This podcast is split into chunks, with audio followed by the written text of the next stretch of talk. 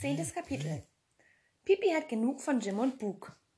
Die Kinder schliefen die ganze Nacht gut, aber von Jim und Bug konnte man das nicht sagen. Sie fluchten die ganze Zeit über den Regen, und als es aufhörte zu regnen, fingen sie an, sich gegenseitig zu beschimpfen, wer schuld daran war, dass sie die Perlen nicht bekommen hatten und wer eigentlich auf den dummen Gedanken gekommen war, zur Takatuka-Insel zu fahren. Aber als die Sonne aufging und ihre nassen Kleider trocknete und Pipi ihr fröhliches Gesicht aus der Höhle steckte und ihnen guten Morgen wünschte, waren sie mehr denn je entschlossen, die Perlen zu ergattern und als reiche Männer davonzufahren. Sie wussten nur noch nicht, wie sie es anstellen sollten. Inzwischen fragte sich Pipis Pferd, wo Pippi und Tommy und Annika geblieben waren. Herr Nilsson war von seinem Familientreffen im Dschungel zurückgekommen, und auch er wunderte sich und war gespannt, was Pipi sagen würde, wenn sie entdeckte, dass er seinen kleinen Strohhut verloren hatte. Herr Nilsson sprang auf den Schwanz des Pferdes und das Pferd trabte davon, um Pipi zu suchen. Allmählich gelang es zur Südseite der Insel. Und da sah es Pipi, den Kopf aus der Höhle stecken. Es wieherte fröhlich. Schau mal, Pipi, da kommt dein Pferd, schrie Tommy. Und Herr Nilsson sitzt auf seinem Schwanz, sagte Annika. Jim und Bug hörten es.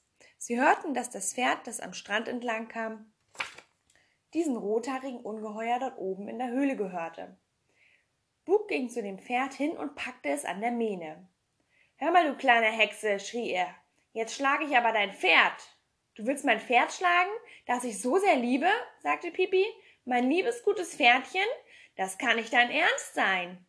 Ja, es bleibt mir wohl nichts anderes übrig, sagte Bug, falls du nicht runterkommst und uns die Perlen gibst. Verstanden? Sonst schlage ich dein Pferd, jetzt sofort. Pipi sah ihn ernst an. Mein lieber Mann, sagte sie, ich bitte dich recht herzlich, schlag mein Pferd nicht und lass die Kinder ihre Perlen behalten. Du hast gehört, was ich gesagt habe, sagte Bug. Herr mit den Perlen, augenblicklich, sonst. Und dann sagte er leise zu Jim, warte nur, bis sie mit den Perlen kommt. Dann schlage ich sie gelb und grün zum Dank für die Regennacht. Und das Pferd nehmen wir mit aufs Schiff und verkaufen es auf einer anderen Insel. Er schrie wieder zu Pippi hinauf. Na, was wird nun? Kommst du oder kommst du nicht? Ja, da muss ich wohl kommen, sagte Pippi. Aber vergiss nicht, dass du selbst es warst, der darum gebeten hat. Sie hüpfte so leicht über die kleinen Felsvorsprünge, als ob der geradesten Promenade, als ob es der geradeste Promenadenweg wäre. Und dann sprang sie hinunter zu Bug und Gin und dem Pferd. Sie blieb vor Bug stehen. Da stand sie, klein, dünn, mit dem Schurz um den Bauch und mit den zwei roten Zöpfen, die seitwärts abstanden. Ihre Augen hatten einen gefährlichen Glanz. Wo hast du die Perlen, Mädchen? schrie Bug. Heute gibt es keine Perlen, sagte Pippi. Stattdessen dürft ihr Bock springen. Da stieß Bug ein solches Gebrüll aus, dass Annika oben in der Höhle zu zittern, zu zittern anfing. Jetzt schlag ich wahrhaftig dich und das Pferd, schrie er und stürzte sich auf Pippi. Langsam, mein guter Mann, sagte Pippi. Sie fasste ihn um die Mitte und warf ihn drei Meter hoch in die Luft. Er tat sich ordentlich auf dem Felsen weh, als er herunterplumpste. Da kam Leben in Jim. Er wollte Pipi einen furchtbaren Schlag versetzen, aber sie sprang mit einem kleinen zufriedenen Lachen zur Seite. Und eine Sekunde später flog auch Jim in den hellen Morgenhimmel hinauf. Und dann saßen Jim und Bug auf dem Felsen und stöhnten laut. Pipi ging hin und packte sie, einen mit jeder Hand.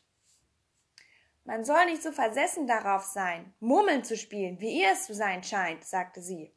Man muss doch etwas Maß halten mit seiner Vergnügungssucht. Sie trug die beiden zur Jole hinunter und warf sie hinein. Fahrt jetzt nach Hause und bittet eure Mama, dass sie euch fünf Euro für Steinmurmeln gibt, sagte sie. Ich versichere euch, man kann damit genauso gut spielen. Eine Weile später töffte das Dampfschiff von der Takatuka-Insel fort. Seitdem hat man es nie wieder in diesem Fahrwasser gesehen. Pipi streichelte ihr Pferd. Herr Nilsson sprang auf ihre Schulter und hinter der äußersten Spitze der Insel tauchte jetzt eine lange Reihe von Kanus auf. Es waren Kapitän Langstrumpf und seine Gefolge, die von einer erfolgreichen Jagd heimkehrten. Pipi rief ihnen zu und winkte sie grüßend mit dem Paddel. Dann spannte Pipi rasch wieder das Seil, so dass Tommy und Annika und die anderen die Höhle ohne Gefahr verlassen konnten. Und als die Kanus etwas später an der kleinen Bucht neben der Hoppetosse anlegten, stand die ganze Kinderschar bereits da und nahm sie in Empfang. Kapitän Langstrumpf streichelte Pipi. Ist alles ruhig gewesen? fragte er.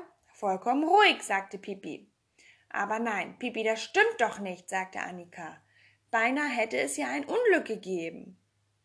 Ja, ja, natürlich, das hab ich vergessen, sagte Pipi. Ruhig ist es wirklich nicht gewesen, Papa Ephraim. Sobald du den Rücken drehst, passiert alles Mögliche. Ja, aber mein Kind, was ist denn passiert? fragte Kapitän Langstrumpf unruhig. Etwas Schreckliches, sagte Pipi. Herr Nilsson hat seinen Strohhut verloren.